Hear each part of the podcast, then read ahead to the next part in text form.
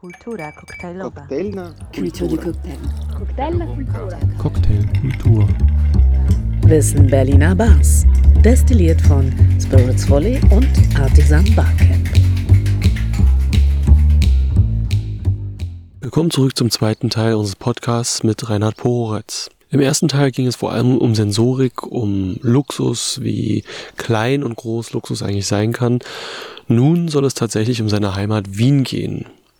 Sowohl um die Barszene im Großen und Ganzen, als auch die Tür 7 von Gerizai, wo er schon seit Jahr und Tag arbeitet. Doch hören wir selbst, wie er auf die Barszene seiner Heimat blickt. Gut, damit nun aber direkt zu Wien, zur Wiener Barszene, zu Tür 7. Kannst du uns in drei, vier Sätzen kurz zusammenfassen? Wie stellt man sich die Tür 7 vor, wenn man reinkommt? Was ist da die Atmosphäre, die einen trifft, auf die man trifft? Nun, das Schöne ist, erstmal sieht man da gar nicht groß viel, weil äh, du kommst in eine kleine versteckte Gasse im achten Bezirk, siehst weder von außen, dass da jetzt groß eine Bar ist oder was da alles passiert. Wir haben eine Türe, wir haben eine Klingel, wir dürfen jedem Gast die Türe aufmachen und damit beginnt das gesamte Erlebnis. Denn genauso wie wenn du Gäste bei dir zu Hause hast, alles beginnt bei der Türe. Wir sind auch kein klassisches Speakeasy in dem Sinne, dass wir uns verstecken wollen hinter 17 Mistkübeln und so tun, als gäbe es uns gar nicht. Ähm, wir wollen einfach eine Türe haben, um sie jedem Gast öffnen zu können. Das ist unser Anspruch an Gastlichkeit, an Hospitality. Tja, und dann kommst du quasi in unser kleines, feines, gemütliches Wohnzimmer. Wir nehmen dir die Garderobe ab, du setzt dich zu uns, wir unterhalten uns, wonach der ist, was dich geschmacklich gerade irgendwie abholen könnte und was, worauf du Lust hast. Und das übersetzen wir dann aller Minute in Form einer Spontankreation in dein Getränk. Ja, das ist auch relativ wenig verkopft oder kompliziert. Du wirst da auch keine Rotationsverdampfer und Ultrasonic-Becken und sonstige Spielereien bei uns sehen. Wir arbeiten mit, mit schlichten, weithin verfügbaren, wenngleich exzellenten, also äußerst hochwertigen Basisprodukten und daraus ähm, kreieren wir für unsere Gäste die wunderbaren Getränke. Und letztendlich geht es um das Miteinander, es geht ums Wohlfühlen, Ankommen, zu Hause sein. Die Herangehensweise, die Tür öffnen zu wollen für den Gast, geht in meinen Augen ja auch auf ein überaus asiatisches, ein japanisches Prinzip zurück. Ichigo, Ichie, äh, ein Treffen, eine Chance, wird es ja meistens übersetzt. Ihr habt damit natürlich die Chance, die Gäste ab der ersten Sekunde willkommen zu heißen, die Stimmung, die Atmosphäre und die Qualität, für die ihr steht, zu transportieren. Wäre die Tür einfach auf, könnte man reinlaufen und quasi Stimmung oder Atmosphäre von draußen mit reinbringen. Aber ihr ermöglicht es euch, euren ankommenden und bereits da seienden Gästen, tatsächlich die von euch gewünschte, sehr professionell geführte Atmosphäre zu genießen. Das ist absolut richtig, ja. Und das, das Schöne ist auch, du kommst natürlich mit einer anderen Erwartungshaltung oder mit einer anderen Einstellung in ein solches Lokal, weil du nicht einfach an der Türe vorbeiläufst und sagst, ach schau, wie schön, da ist jetzt auch noch eine Bude, wo wir unbedingt noch ein Gin Tonic trinken müssen, sondern du kommst ganz bewusst zu uns, weil du weißt, was dich erwartet, worauf du dich einlässt oder vielleicht beim ersten Mal, auch wenn du noch nicht so ganz sicher bist, was dich hinter dieser Türe dann begrüßt und wer denn da die Türe aufmacht. Aber du hast ein gewisses Gefühl und du entscheidest dich eben bewusst dafür, dich jetzt auf dieses Erlebnis einzulassen.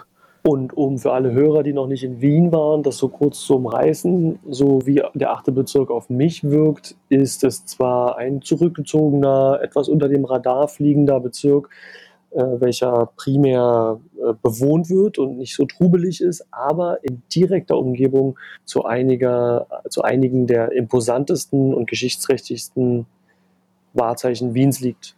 Stimmt das so? Ja, wir sind letztendlich ja auch fußläufig vom ersten Bezirk. Also du bist äh, sehr schnell von der inneren Stadt bei uns. Und der achte Bezirk ist ähm, mitunter auch der kleinste Bezirk Wiens, wenngleich, soweit ich weiß, ist das auch immer noch aktuell, ähm, mit dem höchsten Akademikeranteil. Also es ist eine ganz interessante Demografie, die wir dann natürlich vor der Haustüre haben.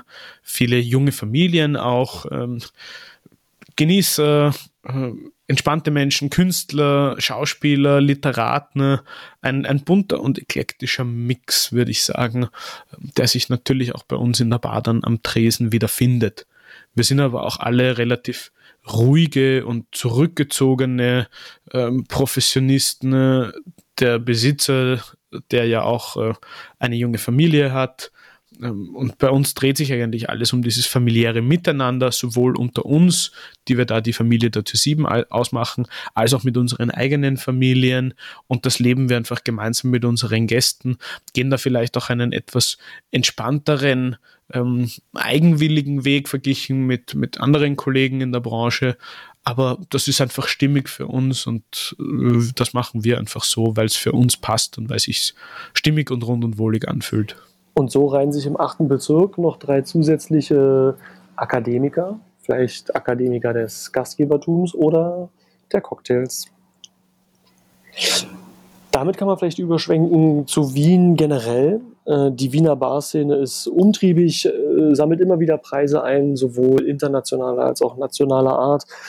Da passiert viel, hat man das Gefühl von draußen, aber ist ja auch eine Millionenstadt. Hm, was würdest du sagen, was, die, was sind die Stärken deiner Stadt, deiner Barszene. Warum fahren wir zu euch? Was Wien mit Sicherheit als Barstadt ausmacht, ist die wunderbare Vernetzung, das ist diese Community, das ist dieser Gemeinschaftsgedanke unter den Barleuten und Barbetreibern an sich. Wir kennen uns alle sehr gut, verstehen uns exzellent miteinander, arbeiten eng miteinander, bilden uns fort zusammen. Da hat natürlich auch die Vienna Bar Community einen ganz fundamentalen Anteil daran und hat diese Gemeinschaft eigentlich so richtig geformt. Äh, und dadurch empfiehlt man natürlich auch die Gäste an die Kollegen, an andere Bars. Wir haben jeden Abend internationale Gäste, die aus Paris, London, New York, Hongkong, Singapur, Singapur, Tokio zu uns kommen, die von der Bar gehört haben und die wir dann mit, mit Freude noch in andere Betriebe schicken, wo, wo liebe Bekannte und Freunde von uns tätig sind und vielleicht mit einem gänzlich anderen Konzept, aber dem genauso herzlichen und ehrlichen Zugang versuchen, eine großartige Dienstleistung zu bieten. Und so bietet sich dem Wien-Besucher und dem Touristen natürlich eine, eine große Fülle und Bandbreite an unterschiedlichen Erlebnissen und Konzepten. Und das macht Wien, denke ich, in, in dieser Hinsicht einzigartig und so spannend zu erleben.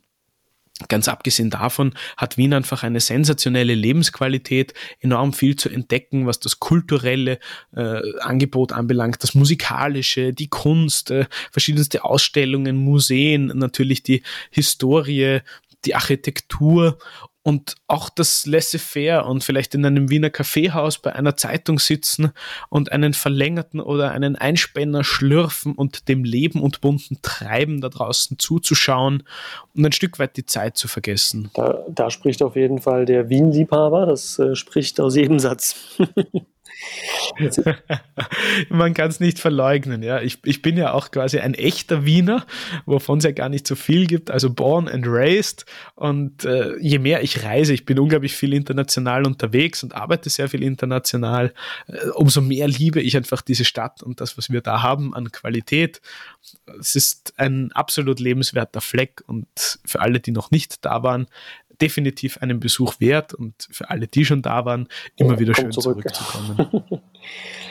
ja, eine hohe Lebensqualität und äh, auch Berlin blickt immer stärker nach Wien, weil es ja auch sehr studentisch, sehr künstlerisch ist und da vielleicht hier und da auch nochmal andere Sachen möglich sind, als sie es inzwischen in Berlin sind, aufgrund der Größe und des Schwergewichts, welches Berlin hier auch kulinarisch ausbildet.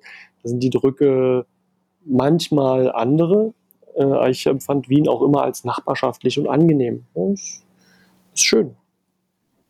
Das würde ich unterstreichen. Ich, ich finde Berlin immer spannend. Ich durfte ja gerade auch selbst wieder ähm, zum Barkonvent in Berlin sein. Ich bin immer gerne da. Es wäre jetzt keine Stadt, wo ich mir vorstellen könnte zu leben. Ne? Uh, ne? Einfach weil ich, weil ich Wien anders gewohnt bin aber äh, es hat so unglaublich viel Dynamik und Energie und ist faszinierend und abwechslungsreich und bunt Wien fühlt sich da immer ein bisschen kompakter an für mich, auch durch den, durch den Aufbau der Stadt, äh, dieses logisch gewachsene von Wien. Äh, es fühlt sich halt ein bisschen heimeliger für mich an, aber das ist natürlich die, die, die gefärbte Sicht, äh, wo, wo jeder für sich irgendwo auch sein Zuhause finden und definieren muss. Und das ist auch absolut gut so. Ja, du bist ja auch genug rumgereist und hast auch im Ausland gelebt. Insofern hast du da noch einen dezidierteren Blick darauf. Das kann man schon glauben ich möchte auch jeden ermutigen, wirklich, geh raus, äh, schau dir andere Städte, andere Länder, andere Kulturen an. Und das Schöne ist, gerade durch unsere Branche, durch die Bar, aber durch Essen und Trinken generell oder auch durch eine schöne Zigarre, damit kann ich Länder, Kulturen, Menschen, Geschichte und Geografie entdecken, wie durch kaum ein anderes Produkt oder durch kaum eine andere ähm, Philosophie und Branche. Und das bereichert den eigenen Horizont so ungemein und macht einfach das Denken auf und öffnet den Blick. Und es gibt einem dann auch wieder eine ganz andere Perspektive auf das eigene Sein, auf die eigene Herkunft äh, und, und wo man denn selbst zu Hause ist. Also äh, auch das für mich immer ein ganz essentieller Punkt meiner Vita und meines Schaffens und Arbeitens, wo mir die Bar und die Spirituosenbranche einfach Möglichkeiten gegeben hat, Dinge zu sehen und zu entdecken, wo ich selbst nie hingekommen wäre. Das ist ja eigentlich schon ein schönes Fazit, da könnte man schon fast beenden. Ich möchte nur noch eine Frage hinterher schieben, weil für uns ja nicht nur interessant ist, zu ungewöhnlichen Orten und Barszenen zu blicken, sondern auch etwas für Berlin zu lernen. Was aufgrund deiner vielen Reisen hier nach Berlin, glaubst du, kann sich Berlin von Wien abschneiden? Ist es tatsächlich diese eng zusammengerückte Barszene? das ist mit Sicherheit ein Punkt, der Wien außergewöhnlich macht in, in der Bar-Szene. Ich bin ehrlich gesagt ein, ein sehr wertschätzender und, und bescheidener Mensch und maße mir nicht unbedingt an, anderen Städten oder Kollegen Empfehlungen auszusprechen, was man sich denn irgendwo abschneiden möge. Ich bin ein Fan von, von Vielfalt und, und von unterschiedlichen Herangehensweisen und das ist gut so, das gehört gepflegt und das gehört gelebt. Ähm, aber was, glaube ich, Wien äh, als Vorbild in die Welt tragen kann, das ist wie generell in Österreich eine sehr ehrliche, herzliche Gastlichkeit, die nicht aufgesetzt und nicht gespielt ist, sondern aus tiefstem Herzen und großer Überzeugung kommt. Auch wenn Wien immer wieder mal ein bisschen grantig und äh, vielleicht ein bisschen muffig wirken mag. Also so dieser, äh, wie soll ich sagen? Die Wiener Schmäh. Genau, ja, dieser manchmal auch etwas zweifelhafte Wiener Schmäh, der einem so von einem steifen Kellner im Kaffeehaus entgegenweht. Aber das macht es irgendwie auch aus. Und wenn man dann so an der Oberfläche kratzt und ein bisschen tiefer geht, merkt man eigentlich, dass da eine ganz ehrliche, tiefreichende wohlmeinende Gastlichkeit äh, zugrunde liegt und das ist etwas, was ich an Wien und an Österreich in ganz besonderem Maß schätze. Sehr schön. Da würde ich sagen, mit äh, diesen letzten fünf Minuten gehen wir mal zum Tourismusverband Wien. Tourismusverband Stadt Wien wahrscheinlich. Finde ich toll. Mir hat es auch sehr gut gefallen. Ich würde gerne zurückkehren. Ich würde hier quasi äh, beenden, diesen sehr schönen Podcast mit dir, dieses erste Radio-Interview. Ich bin dir sehr dankbar für all die Zeit, die wir versucht haben, vorher zusammen zu finden und jetzt tatsächlich fanden. Sehr, sehr gerne, lieber Robert. Danke auch für deine Bemühungen, für deine Zeit und für diesen großartigen Podcast, mit dem du uns bereicherst und beschenkst. Und du bist genauso wie alle Zuhörer natürlich jederzeit sehr herzlich in Wien und auch bei uns in der Tür 7 willkommen und wir freuen uns auf lieben Besuch. Sehr schön, vielen Dank. Damit schließen wir. Ich kann allen Zuhörern, die das hier interessant fanden, nur ans Herz legen, äh, bei Reinhard Poretz auch online vorbeizugucken, denn unterm Strich haben wir ja doch nur an der Oberfläche gekratzt. Da gibt es noch sehr viel mehr zu erfahren, zu erkennen, zu hören. Und bedanke mich für die Geduld für den gelegentlichen Hubschrauber oder die gelegentliche Sirene im Hintergrund. Bis bald. Tschüss, vielen Dank.